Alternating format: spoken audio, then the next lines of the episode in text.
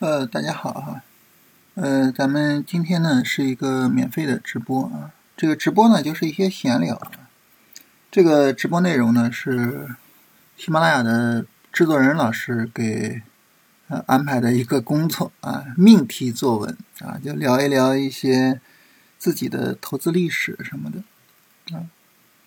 呃，聊这个投资历史呢，我想跟大家聊一个我觉得还是很有意义的点吧，就是我们最早就是说你做那些交易的时候，可能你都不知道自己是在这么做，或者说你都不知道自己是因为这个原因而盈利或者亏损。但是呢，当你市场认知提升了，啊，你对市场的看法不一样了，你回过头看那些操作，可能也会有不同的感受。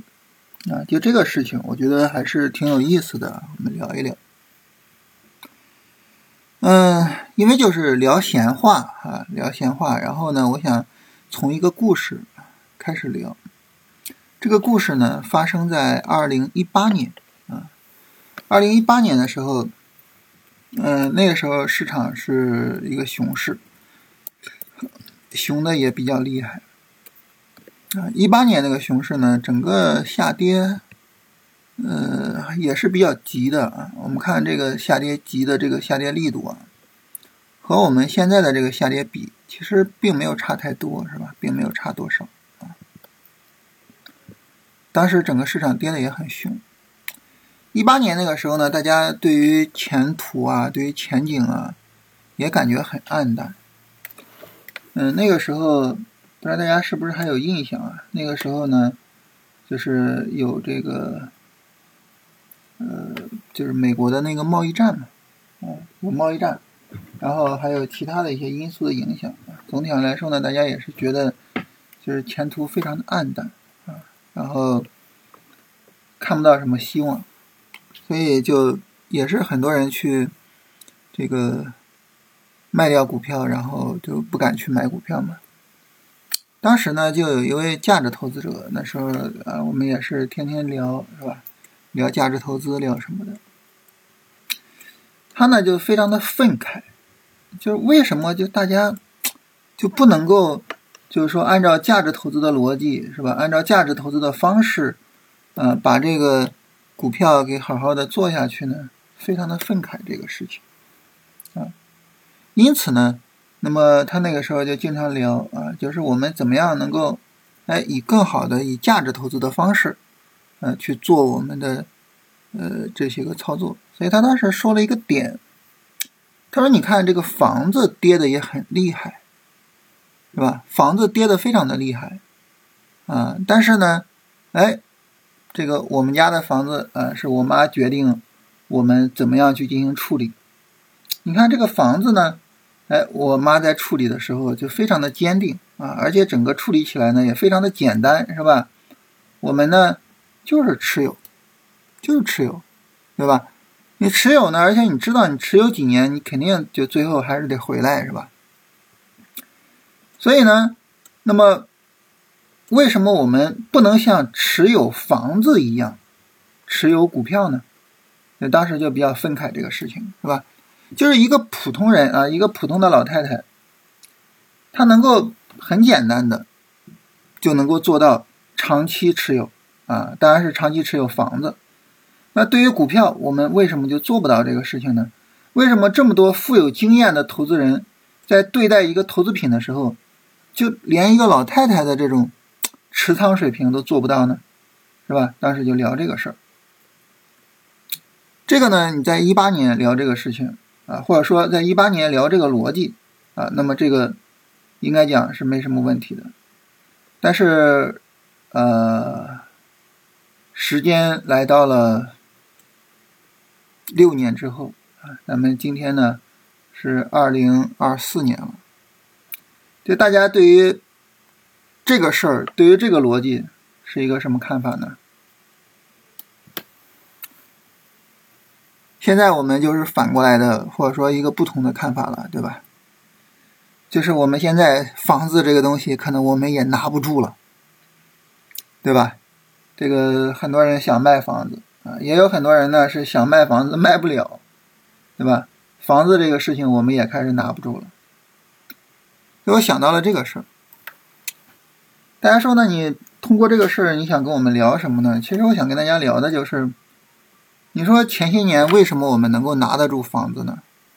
说白了，那个时候房子是牛市啊，它不仅仅是牛市，而且呢，房子在那段时间啊，在我们这个历史上啊，它属于是我们能够做的所有的投资品里的主线品种啊。你说我们普通人是吧？我们能做什么样的投资品呢？是吧？咱咱咱们普通人啊，咱们能做能做什么样的投资品呢？啊，那么对于我们来说，其实就是像就是一八年的时候，你回回回到那个时候去，那房子可能是我们能够去做的最好的投资品啊，就它在所有的投资品里面，等于它是一个主线品种。所以你就觉得拿是很好拿的，但是现在还是这样吗？现在不是了，对吧？现在的房子怎么说呢？呃，咱们有一句话叫做“过时的主线”，啊，就是就不行是吧？这个原话有点糙，我就不说了啊。就是过时的主线，有时候跌的比普通的品种还要厉害。所以现在呢，这个房子跌的可能比就很多的投资品跌的都要厉害。这个时候还会有人去说啊，这个房子你能拿得住，为什么股票你拿不住？还有人这么说吗？没有了，大家只会后悔。哎呀，我怎么没有在高点把我的房子套现呢？是吧？所以就是很多事情，当你回看过去的时候，你会发现就是，哎，有一些逻辑。可能在当时你并没有注意到，并没有认识到，嗯，所以咱们大家也知道，咱们今天又会聊主线这个逻辑啊，咱们今天还是聊主线这个逻辑啊，就是主线这个东西，呃，我们可能觉得就是说它是我们做股票的一个非常有意义的概念，但是我们想一想，就是其实，在我们生活中，在我们所有的投资中，就主线这个东西，它可能是一个永恒的概念。嗯，咱们有句话叫做“在风口上猪也能起飞”，是吧？什么是主线呢？其实主线就是风口啊。就当我们说什么是主线的时候，其实主线就是那个风口，那个风口上能让所有人起飞啊。猪能起飞，当然普通人更能起飞啊。所以那个主线能让我们所有人起飞。嗯，这可能是主线。最本质的意义所在。我们前些年我们的投资品，我们能投资的东西，主线就是这个房子，是吧？嗯，现在呢，那房子也不行了。然后我们再从一个角度来聊是什么呢？就是前前段时间大家老说嘛，说这个这个咱们国家的股市不行，是吧？啊，美国的股市多好多好啊，刚刚创新高，对吧？这个。日本的股市啊，印度的股市刚刚创新高，对吧？老强调这个事情啊。那这个事情它的本质是什么呢？这个事情我们考虑它的本质其实就是，我们把全球的股票市场啊，就视为就像咱们这个选板块一样。那么在全球的股票市场里面，就是在前段时间啊，咱们不是主线，咱们不是风口。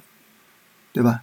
所以呢，可能一个股票在，就是说它可能基本面也很好，各个方面也很好，什么都很好，啊，但是呢，因为咱们不是风口，咱们所以飞不起来嘛，啊，飞不起来嘛，对吧？就是这个问题，啊，所以对于我们来说呢，其实就是我们从这个角度上去理解的话，就主线呢，它不仅仅是说，呃，咱们一个选择。板块的东西啊，或者说它不是一个只能用于我们选择板块的东西，它其实有很多的角度啊，是我们可以去聊的啊，是我们就是说可以去应用的。它不是说只能应用在我们选板块上啊，就是跟大家聊聊这个话题。当然啊，当然它最主要的应用还是应用于我们选板块啊，这个是最主要的应用，但是。这个并不是它唯一的应用，当然大家说呢咱们聊嘛，就还是主要聊这个股市是吧？还是重点跟我们聊一聊这种啊股市里的东西。所以我们还是再聊一聊这个股市里的东西啊。这个这个标题呢，制作人老师给的标题里边就涉及到说，哎，聊一聊自己的这个投资经验啊。就我在很长一段时间呢，其实对呃一个关系一直处理的不是太好，或者说一直没有太想清楚。这个关系呢，在最近这些年我才慢慢的想清楚。什么关系呢？就是呃大盘。板块和个股它们之间的这个互动关系，就这个事情呢，一直没有想的太好，没有想的太清楚。就这里边究竟他们是一个怎样的相互影响，没有太想明白啊，很长一段时间没有太想明白。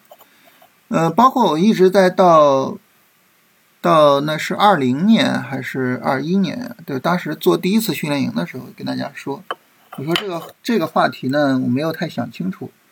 就是可能对于我来说，后面在这个话题上啊，后面可能是一个比较重要的一个一个一个进步的点啊。然后这个话题呢，就可能呃这些年因为做主线啊，做这个呃咱们做这个个股做龙头啊，是吧？慢慢的才想明白啊，慢慢的才想明白，就是他们之间是一个什么样的关系。在最早的时候，就是我没太想明白这个问题的时候，那时候选股怎么选呢？那时候采用一种最简单的选股方式，就是大家可能很早之前啊，就是说了解的话呢，我那时候采用最简单的一个选股方式，就是尽量的做白马股，然后做白马股里面比较强的，啊，比如说像证券呀，是吧？包括那个时候万科，是吧？然后白酒、白电这些就不说了啊，典型的白马。然后食品饮料，然后医疗什么的，做白马股啊。白马股里面谁强去做谁。所以那个时候肯定你还是说有强这个概念，但是呢没有梳理的太清楚。但是你还是说啊，还是说就从事后的角度去回看当时的那些操作，为什么那个时候的操作就是做的能做出来一些利润呢？其实想想原因是什么呢？就是那个时候白马股还靠谱，对吧？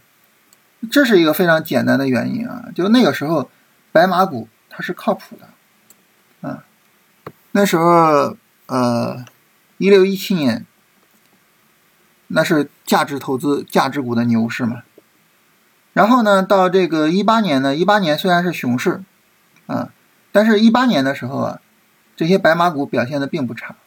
一八年白马就是大盘的每一波反弹，白马股从来都不会缺席。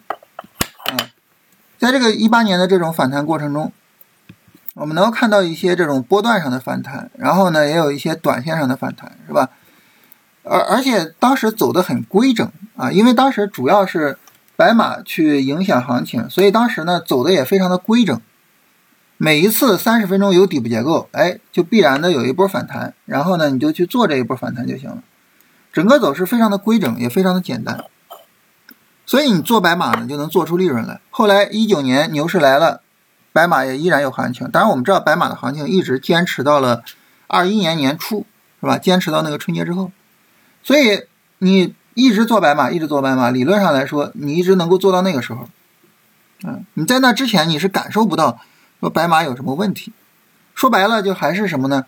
还是说你从主线的角度，就是在好几年的时间里面，白马是风口啊，白马是主线，白马是风口，白马是我们啊说的这个，就是能够把猪吹起来的啊这样的一个市场方向。所以就是就是当我们不去呃就是没有主线这种思维的时候。你可能认识不到这一点。就当我们有主线这种思维的时候，我们回过头看我们的那些，呃，就是那种操作，就是我们会发现，可能我们盈利的时候，就是因为，就是我们做到了主线。就别管说你认识到了主线这个东西，还有没有认识到这个东西，我们回看我们自己的交易史，你都能发现这个情况，就是你之所以啊赚到钱。就是因为你有意无意的做到了主线行情。反过来呢，就如果说我们觉得我们交易很困难啊，我们这个交易我们没有处理好啊，那么肯定是因为我们正好我们的持仓没在主线上，就别管什么原因导致的，就是我们的持仓没在主线上，这可能是最根本的东西。所以呢，就是说强调这个事情啊，就是对于我们来说，嗯，我们做这个操作啊。做这个市场跟踪最重要的是什么呢？其实最重要的就是理解主线、把握主线、跟踪主线啊，最重要的就是这个事情。所以就是无论说从生活中的例子啊，就是就是不仅仅是咱们股票投资啊，还是说就是我们具体到我们自己的股票投资上，主线这个概念或者风口这个概念，对于我们来说呢至关重要。嗯，最近不是在做这个训练营嘛？然后无论说最近在做训练营的时候，还是啊在跟朋友聊天啊，还是在什么时候，我我最近总是在聊一个概念啊，总是在聊一个概念，就是对于我们而言，啊，那么对于我们来说呢，这个整体上，呃，我们在做交易的时候啊，就是你。你脑袋里面不要去想说，呃，市场是随机的，嗯，然后交易呢是概率的，不要有这种想法。你要去找到一个百分之百的东西，然后呢去把这个百分之百的东西做好。你比如说做价值投资，百分之百东西是什么呢？就是这个东西的价格一定会回归它的价值，一定会回归，这个是百分之百的东西啊。这个百分之百的东西支撑了我们去做价值投资，啊，就像那个，像那个那个谁格雷厄姆说的是吧？股票呢，在短期来说是投票机，在长期来说是称重机，对吧？那么咱们不做价值投资，咱们做投机。对于股票投机来说，对于价格价格投机来说，什么东西是百分之百的呢？趋势是百分之百的。趋势一旦产生，就将延续，这是百分之百的。然后呢，然后当这个趋势有足够的强度的时候，就这个趋势足够强的时候，那么这个趋势的延续性会更好。所以这个时候呢，它是百分之百的。强的趋势，什么样的行情是强的趋势？什么样的行情是强的趋势呢？咱们做的这个主线板块。龙头股，这是强的趋势，对不对？这个东西是百分之百的，啊，就是你买到主线百分之百赚钱，你买到龙头百分之百赚钱，这个东西是百分之百的，它不是概率，它不是说啊，我买到主线我有百分之多少的可能性是挣钱的，我买到龙头我有百分之多少的可能，不是百分之百，啊，是百分之百的。嗯，别说在股市是吧？就像我们刚才说的。当房子是我们生活中的啊这个投资的主线的时候，你买房子你挣钱是多少？百分之百的。只不过说有些地方的房子涨价快，有些地方涨价慢，有些地方房子贵，有些地方房子便宜，只是这种区别。但是你肯定是挣钱的，这是百分之百的。那为什么百分之百的东西我们具体在实战的时候，在做操作的时候没办法做到百分之百呢？纯粹是个人能力问题，是吧？就是你个人能力问题，啊不不，我不能说就是你个人能力问题啊，这个你不对，就是我们的个人能力问题啊。我做的不好是因为我的个人能力不行，你做的不好是因为你的个人能力不行，就是我们的个人能力问题。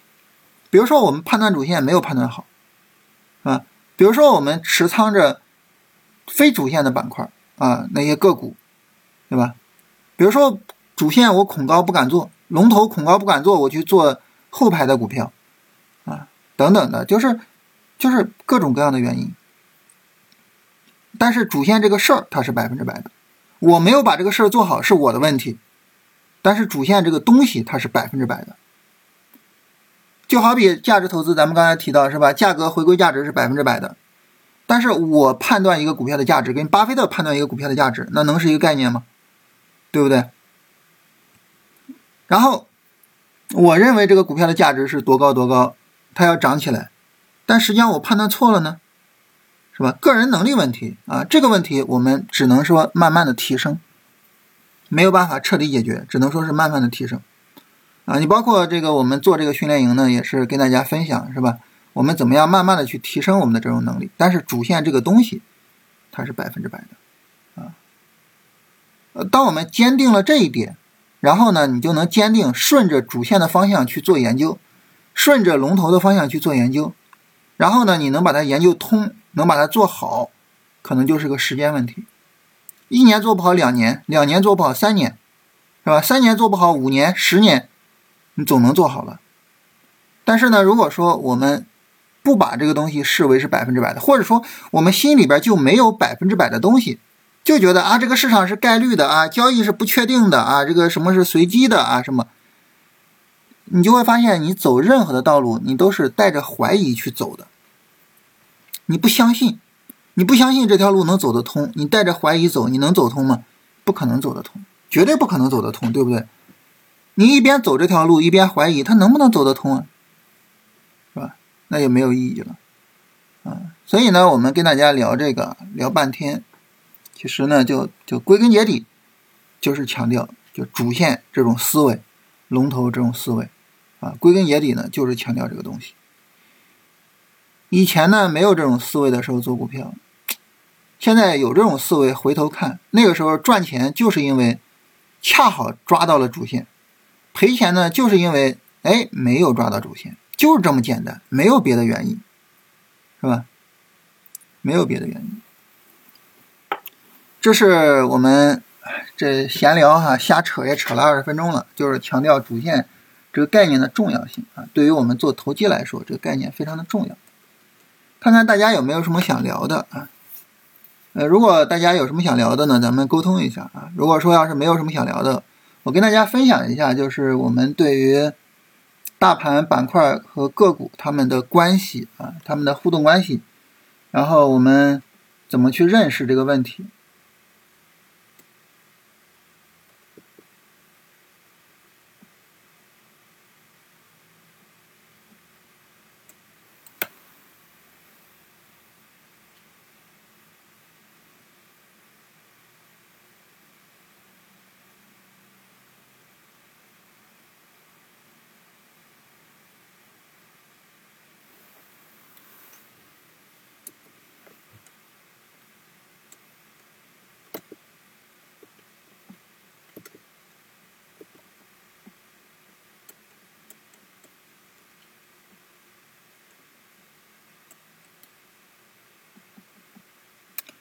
呃，周末出了利好会上涨吗？其实利好这个东西啊，它未必是好事儿。大家看，就是说做咱们的股市也做了这么久，是吧？我觉得慢慢的可能也有这种经验了。就是什么呢？就是高开的时候经常低走，有些时候呢低开反倒不是坏事儿，哈。所以呢，就是说这个利好呢不用太，但是。对于我们这个股市的一个长期的格局来说，就是一个中长线的格局来说，按道理而言，五月份以来，整个这个漫长的下跌应该是结束了，不出很大的意外，按道理来说，应该会后面是几个月的好日子啊。下一波是中字头嘛，这个应该是确定的，下一波就是中字头，这个这个应该是确定无疑的啊。这一波基本上踏空了，这一波才刚开始，都不到一个星期啊，对吧？这波行情还不到一个星期呢，就谈不上踏空或者不踏空啊，还早着呢。咱不可能说你这波行情第一天开始你就做进去，是吧？如果说我们追求一波行情第一天开始我就做进去，那这个时候呢，我们就可能在下跌过程中就是不断的搞搞搞搞搞，对不对？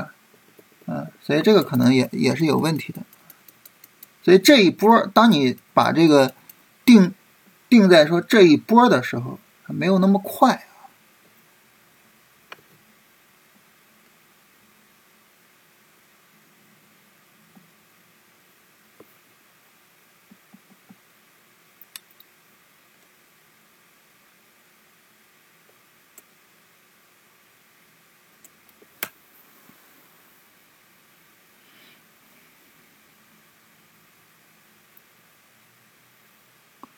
传统的趋势跟踪说的截短亏损让利润奔腾啊，这种盈亏比多少？如果说你做截短亏损让利润奔腾的交易啊，这个盈亏比，呃，怎么说你的盈亏比也得有个二比一或者三比一。就如果说盈亏比连二比一或者三比一都不到，这个你你做不了这种截短亏损让利润奔腾的交易啊。就无论如何无论如何也得有个二比一或者三比一，就这是最底线了啊。就是如果说你。再再低的话就不行了。这种截短亏损让利润奔腾的这种传统的趋势跟踪啊，也有它的明显的问题。就是当然它它有它的好处在，是吧？你截短亏损，然后让利润奔腾，盈亏比比较大嘛，盈亏比比较大，所以这个时候呢，它其实是比较容易去带来这种利润积累的啊。有行情我就能够哎有一个利润积累啊。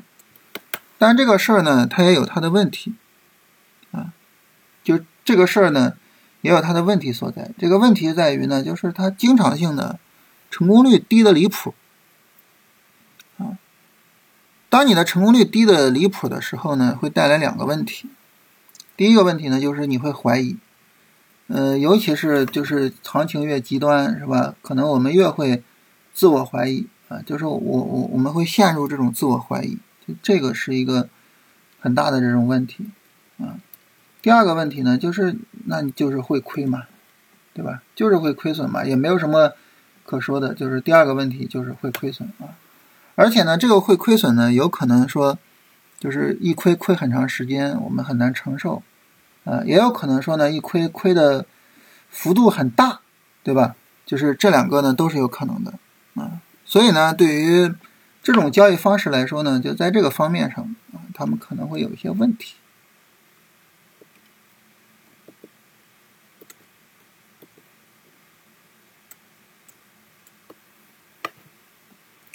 所以就是为为什么跟大家强调，就是说我们去寻找百分之百的东西呢？其实说白了，就是看看能不能尽可能的。不仅仅说我提升我的盈亏比啊，我我尽量的看看能不能把成功率也提一提。当然，你说我们嗯能不能去追求那种特别高的成功率，肯定是也不能追求那种特别特别高、特别离谱的成功率，是吧？但是呢，就是说能不能尽量的把成功率提一下，是吧？就这个意思。什么是板块的百分之百？什么是个股的百分之百？板块的百分之百就是做主线板块嘛，个股的百分之百呢就是做龙头股。这个东西呢，它是这样，就是有可能说我们判断这个板块是主线，但是它不是，就还是说能力问题，或者是方法的问题，或者是什么，是吧？也有可能说呢，我们判断这个呃个股呢它是龙头，但是它就不是，或者是本来是龙头，我一买它成杂毛了，是吧？成不是龙头了啊。这种情况也经常出现，啊，但是只不过说，就是我即便是说有这种情况，我也要什么，我也要奔着这个方向做，啊，只是这样。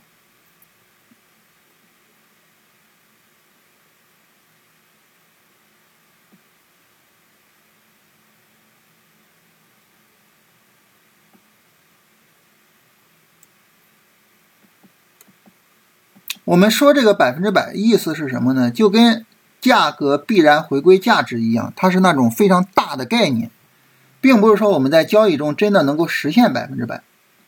只不过说呢，就是当我们在使用我们的交易方法的时候，连这种大的概念我们都没办法相信，那这个时候其实你说我在细节上啊，在实际操作中确实能够做到很大概率，我们也很难。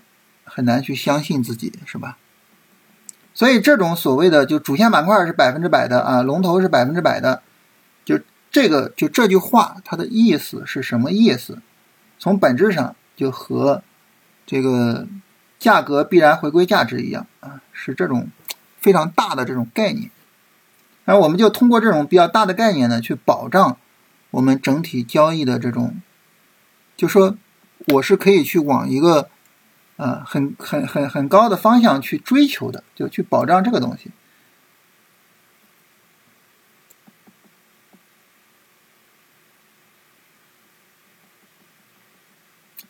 呃，举个例，就是说，就打个比喻啊，就好比就是说，我们在这种情况下呢，我们前进的方向是明确的，就这个意思。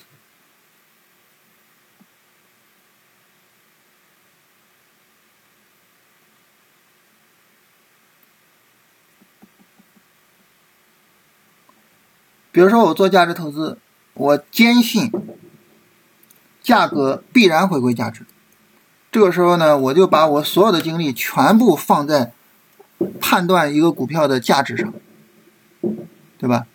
那我们做投机呢，我坚信做主线板块一定是大赚的，那我就把我的所有的精力全部都放在对主线的研究上。啊，这样呢，你。方向明确了，就比较容易做出东西来。但如果说呢，你搞任何东西一边搞一边怀疑，那这个时候是很麻烦的，不太容易搞出东西来，就这个意思。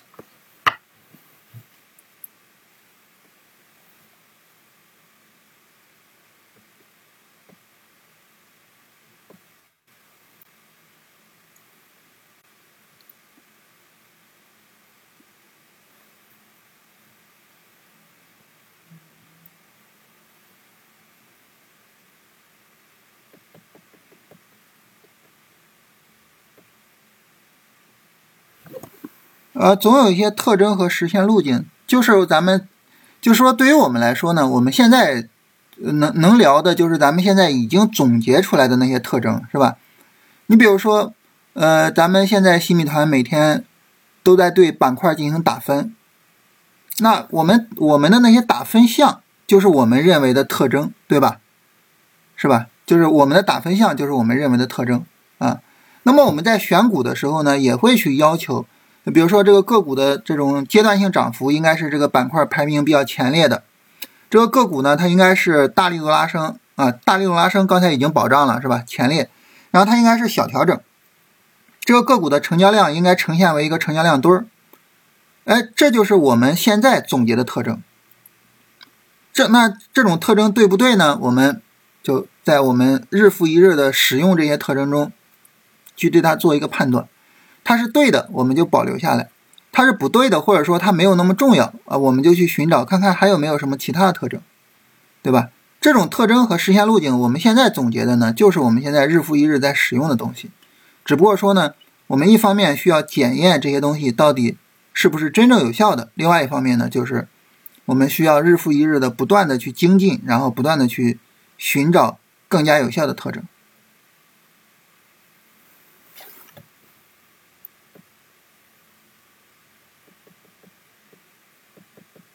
你像对于主线啊，主线呢，它最最基本的、最重要的就是主线，就是在大盘一段上涨中占据主要地位的板块。对，这是我们对主线的一个定义。那么，我们所有的关于主线的特征的总结，全部都基于这个定义，或者说都来自这个定义。那么，符合这个定义就是主线，不符合就不是主线。你比如说像中特估大涨。啊，那这个时候呢，呃，你会发现它完全符合这个定义，是吧？啊，但是呢，如果说一个板块大涨，当然没办法把大盘带起来，那它就不符合这个定义。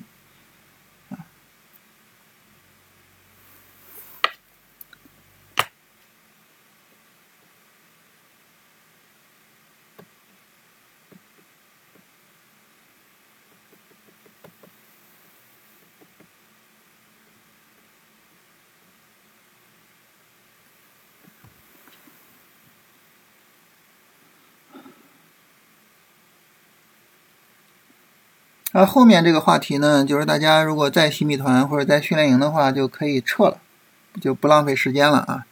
因为这个呢是昨天在新米团聊过的，然后训练营呢今天是更新了选股，呃，就大盘最强指数，然后主线板块和选股的内容都聊完了呢。下周一会更新啊，就是关于大盘板块和个股的关系以及他们。怎么样去综合运用啊？就是也会更新我们下面要聊的内容啊，所以就不浪费大家时间了啊。大家如果在新米团或者是在训练营，就可以撤了啊。我把后边这个话题聊完，我们今天也就差不多了啊。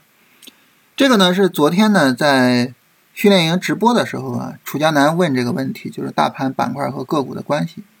这个事儿呢，也是对于我们来说，我觉得是一个比较重要的事情啊，也是我这几年一直在想，就是能总结出来的一个东西啊，就是他们之间是一个怎样的相互关系，然后谁影响谁，谁是起决定性作用的。那么我再去看这个东西的时候，我怎么去看啊？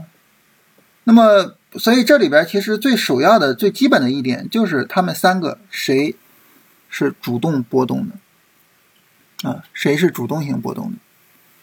那么我们知道啊，这个个股呢，它的涨跌是一个主动性波动啊，它是呃根据咱们这个有买有卖啊，然后带来的一些供求关系上的变化，然后导致呢这个价格的上涨或者是价格的下跌啊，所以呢。这个个股是主动性波动，然后呢，板块指数啊是根据个股来计算的，呃，大盘指数是根据个股来计算的，所以板块跟大盘啊，我们呢会判断说他们呢可能是这个被动波动的，那这个事儿我们能这么考虑吗？就大家觉得这个事儿能这么考虑吗？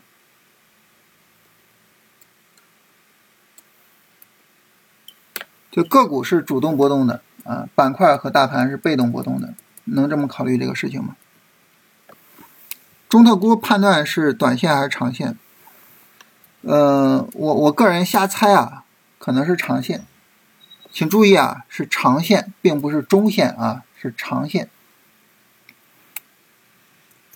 所谓是长线，意思就是中特估有可能有一个上涨的趋势。当然，中特估里面的一些板块就是已经呈现为一个上涨趋势的状态了啊。你比如说石油板块，石油板块，当然石油板块的这个指数主要是两个老老大哥带来的是吧？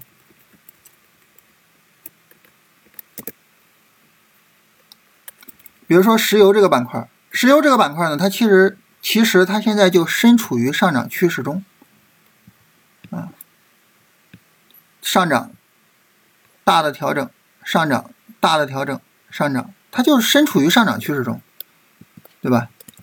所以有一些中的股其实现在就是在持续上涨中的，啊，所以它就是长线嘛，啊，有一些呢可能就是说，并没有在里边，但是呢。这个市值管理这个事情，它可能还是一个很长期的影响，很大的影响。所以你让我个人判断的话，我觉得它可能是一个长线，不是短线，甚至不仅仅是中线，啊，有可能是长线。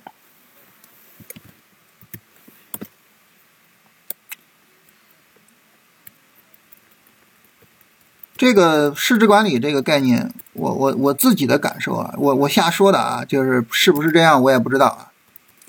市值管理这概念，我自己的感受就是和零七呃和零五到零七年的那一波牛市的驱动逻辑，就是股权分置改革，我觉得本质上是有可能会起到类似的一个作用。你像建筑呢，它前面是主线中特估推动的一波主线行情，但是最后也跌下来了，是吧？那么，等于建筑是从底部刚开始的啊，石油呢就是这个趋势一直在延续的。这个是瞎说啊，因为这种中长期的判断很难讲。但是从我个人的感受上，我觉得就这个事儿的影响会比较大。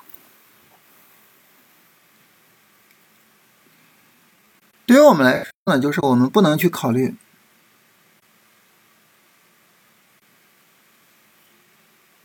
呃，我们把三个关系聊完，好吧？就是我们不能去考虑说，就是我们买卖，然后呢，带来这个个股的变动，个股的变动去计算得到板块和大盘，就一定是个股主动波动，板块和大盘被动波动。其实不是，为什么呢？我们去考虑，就是我们为什么会去买中特估？为什么呢？因为中特估有利好。而且是重大利好，那这个重大利好会不会只驱动某一只股票？比如说石油的老大哥，啊？比如说那些银行股，比如说这些建筑股，会不会呢？不会，它会驱动一大批股票。换句话说，逻辑这个东西，它作用于谁呢？它是作用于个股吗？不是，逻辑是作用于板块。因此呢，真正在起到核心作用的是板块。所以，对于我们来说，我们做交易最重要的事情是什么呢？就是通过走势和逻辑挖掘主线板块，这是最重要的事情。那么，把主线板块给挖掘出来了，这个时候呢，我们去跟踪和操作主线板块，一方面我们能够把市场里走的最好的个股给找出来。现在走的最好的个股一定是要么上海自贸，要么中特股，对不对？另外一方面呢，我们就能够跟上大盘的上涨行情，乃至于跑赢大盘。所以，当我们去意识到这一点的时候，那么我们首先就已经赢了一半了。好，另外一半呢，就是去探究板块跟大盘的关系，板块和个股的关系。因为板块是主动波动的嘛，我要盯死板块。那我在盯死板块的时候，板块和大盘、板块和个股它们的互动关系呢，能够帮助我去盯板块。所以这个时候我就要去琢磨这个事儿。当我去琢磨这个事儿的时候，首先大盘对板块起到一个什么作用呢？大盘为板块提供行情的土壤。大盘好，板块就能走得远；大盘差，板块就走不远。啊，就这么简单。大盘走好的时候，是吧？啊，你像前面算力走了很长时间，大盘走的不行的时候，你像前面光伏作为绝对主线的光伏，不怎么涨啊，就基本上不涨啊，对吧？那现在呢？现在就是大盘走好了，中特估后边我们肯定是对它要有抱有一个很高的期待的，是不是？所以这就是说什么？这就是说大盘走好了，它提供一个更好的土壤，这是大盘的意义啊，这是大盘的意义。所以，如果说这个板块是主线，我去做的时候，我也要去关注，就是大盘有没有起来，大盘有没有被板块带起来。当我去判断大盘被板块带起来的时候，这个时候我就可以上仓位，就可以重点做。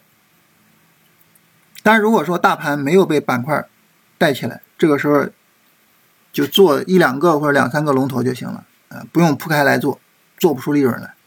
大盘不行，谁也做不出利润来。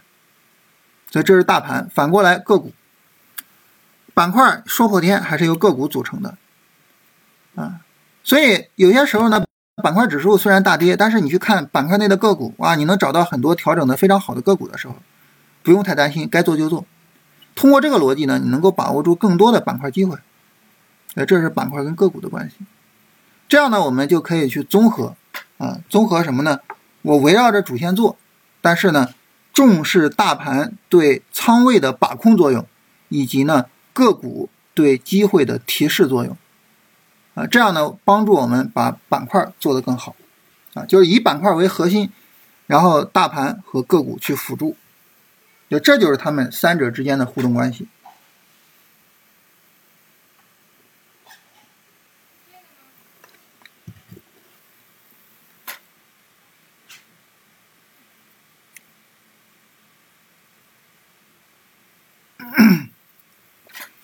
红利 ETF 这一类 ETF 和其他定投一样投资吗？可以一样投资啊。择时定投有什么注意点？择时定投呢，其实就是在波段下跌中的短线下跌中去投。咱们洗米团每天的这个每天的那个那个都会有都会有这个什么时候开始投，什么时候结束投的一个提示嘛。啊，每每天都会有。我们现在是一个结束定投的状态。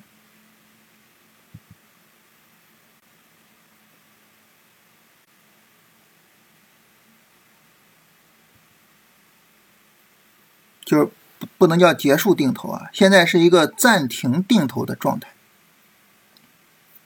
咱们这个复盘的文档的第二段内容啊，就是就是关于行情阶段里边，就是对这个行情的定义嘛。在波段下跌阶段，就是耐心的去做这个定投啊，但是要注意呢，就是波段下跌的短线下跌中做定投。它如果说短线反弹，就暂停定投啊，等短线下跌开始再去投啊。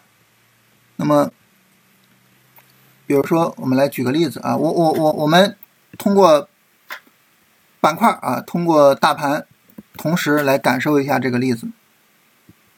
就是你看，这是短线下跌展呃短线上涨展开了。在这个过程中呢，我们就应该把这个定投停一下。为什么呢？因为你定投投在这种阶段性高点上是很难受的。反过来呢，在短线下跌展开的时候呢，你就又可以重新去投，啊，不断的去投。然后呢，短线上涨展开了，就又需要再停一下，啊，然后呢，下跌展开了，就在这儿投，啊，继续投，不断的投。现在呢是上涨展开了，上涨展开了就停一下，啊。所以就是一一定要注意这种阶段性高点，把定投暂停一下，啊，你要注意这个。如果说我们不去投的话，你投在阶段性高点上是会非常难受的，尤其是很多时候很打击这个投资的信心，啊，你比如说，假设啊，我们就说这个建筑这个，因为最近走的好嘛，如果说我们在这种阶段高点投了，投了之后呢，那么不到半个月的时间。一下子套了我们百分之八，这个压力会非常大的，是吧？所以这种阶段性高点要注意，就是避免一下。你既然是做定投，就尽可能的在它下跌的时候投，啊，甚至呢，在它下跌的时候呢，也不要说就是下跌刚一展开啊，下上下，哎，我从这儿就开始投，也不用那么快啊，等它跌下来，是吧？呃，跌出来足够的空间，然后呢再去投。你要这种下跌，这一段下跌跌了五天，反抽，这一段下跌又跌了五天，是吧？你你到这一段下跌跌的比较厉害的时候去投的，啊，所以你这个定投的话，把控好行情阶段，然后什么阶段做什么什么事情就可以了。其实这个不仅仅是定投啊，对于短线，对于超短，其实都是这样啊。什么什么行情阶段做什么事情，这个是最重要的事情啊，把这个理清楚就行了。因为这种中长线它不会每天都变化，所以每天新米团直播的时候就是随口说这么一两句。大家如果说加入训练营的话呢，会有。赠送一个半月的新米团，然后可以去感受一下这个新米团直播的内容。这个训练营我们是，呃，好像是明天吧，明天就不能再买了啊，就是还有最后两天时间。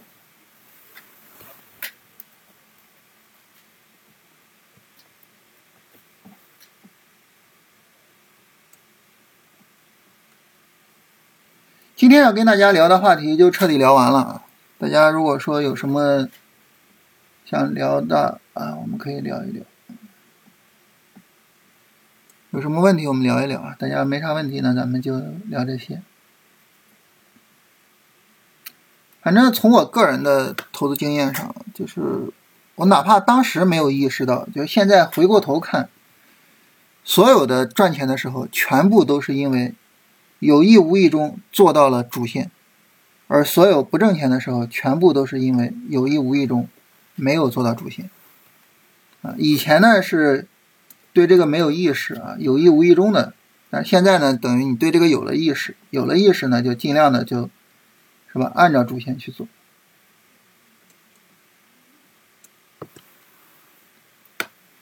人工智能还有机会吗？这个无法判断。什么意思呢？就是。市场的主线，我们它不是人判断出来的。市场主线这个东西不是人判断出来的。市场主线这个东西呢，它是市场客观走出来的，是吧？我们刚才说了，走势和逻辑的结合是市场客观走出来的。从市场客观走出来来讲，现在就确定无疑的就是中特估的主线。人工智能后面会不会弱转强，不知道，没有办法判断啊，没有办法判断。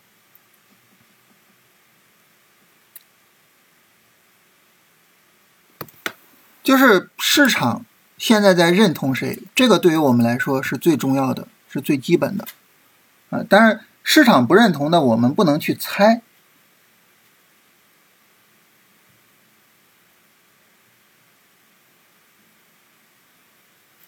光伏也是一个道理，就是光伏和人工智能是一个道理啊，就是他们能不能行，我们不能去猜，没有意义。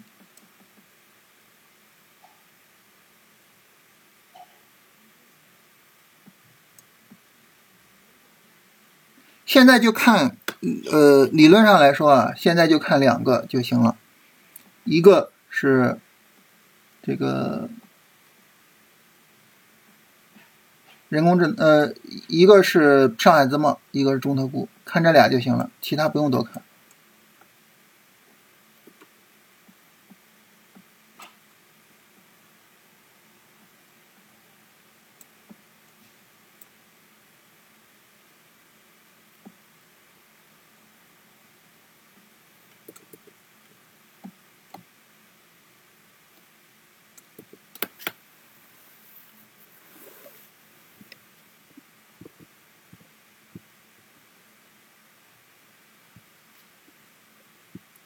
怎么加入新米团？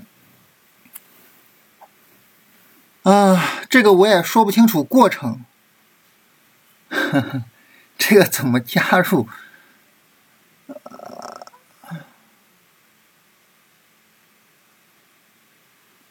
这个应该在我们的主页里边应该有相关的内容，因为我也从来没有跟大家口播过广告啊，也没有说过怎么加入新米团的这些路径。在我们的主页里面应该有相关的信息，这个很惭愧啊，从来没做过广告。中特估有很多种类，变化快怎么办？那你就盯死了你比较认同的，对吧？我们盯死我们自己认同的就可以了。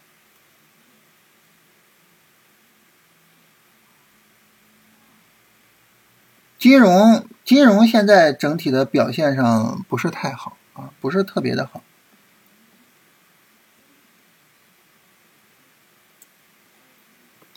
现在主要还是在走这个，像建筑啊，嗯，就是那些相对来说小票的方向。金融呢，这票都有点太大，所以呢，整体上来说目前不是特别强。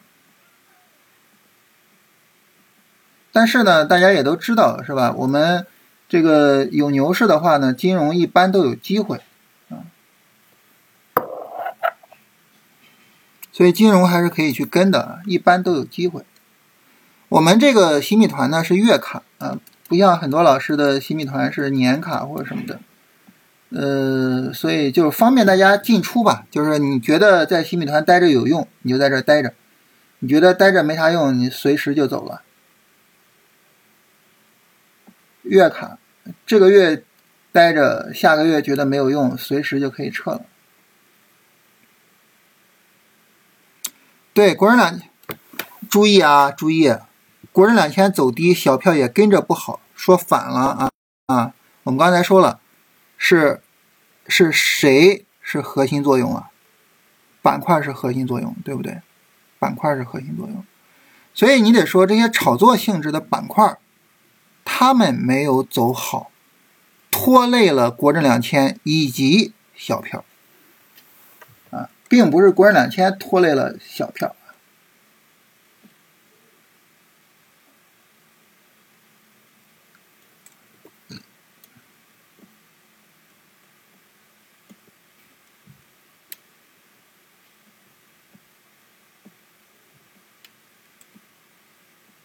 所以还是说这个分析逻辑我们要搞清楚。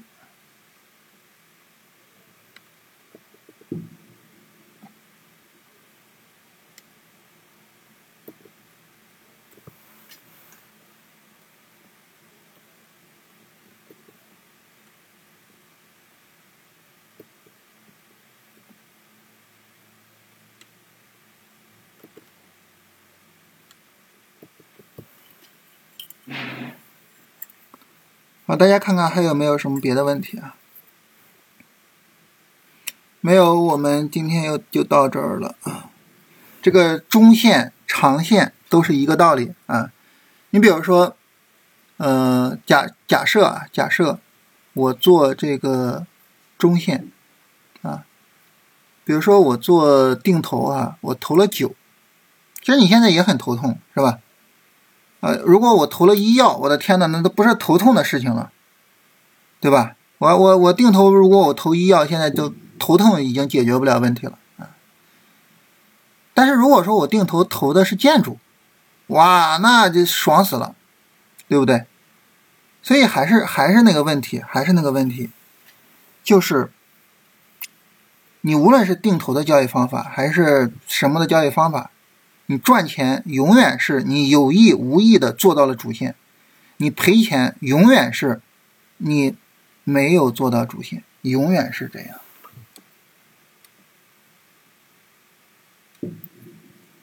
那个群的话，就是训练营跟洗米团有相关的群。在首页里边应该也会有进群提示啊，如果没有的话，大家可以给我们发一下这个私信啊，介绍，然后就是看看怎么把大家给拉进去。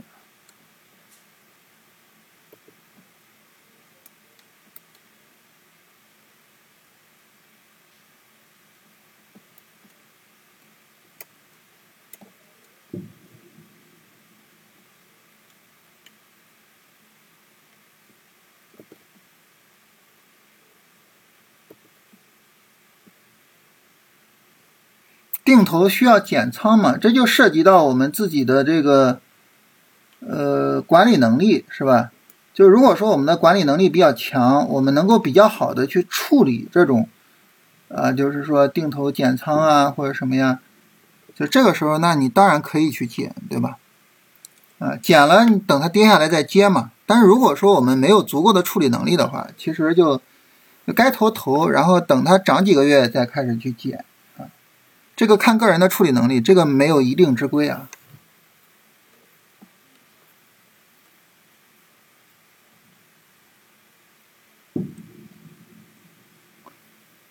然后我特别说一下，就是我们无论是训练营也好，还是洗米团也好，都是跟大家分享交易方法，嗯，不会涉及到任何的，就是投资建议，或者是推荐股票，或者是任何诸如此类的东西啊。这个我特别特别的跟大家说一下。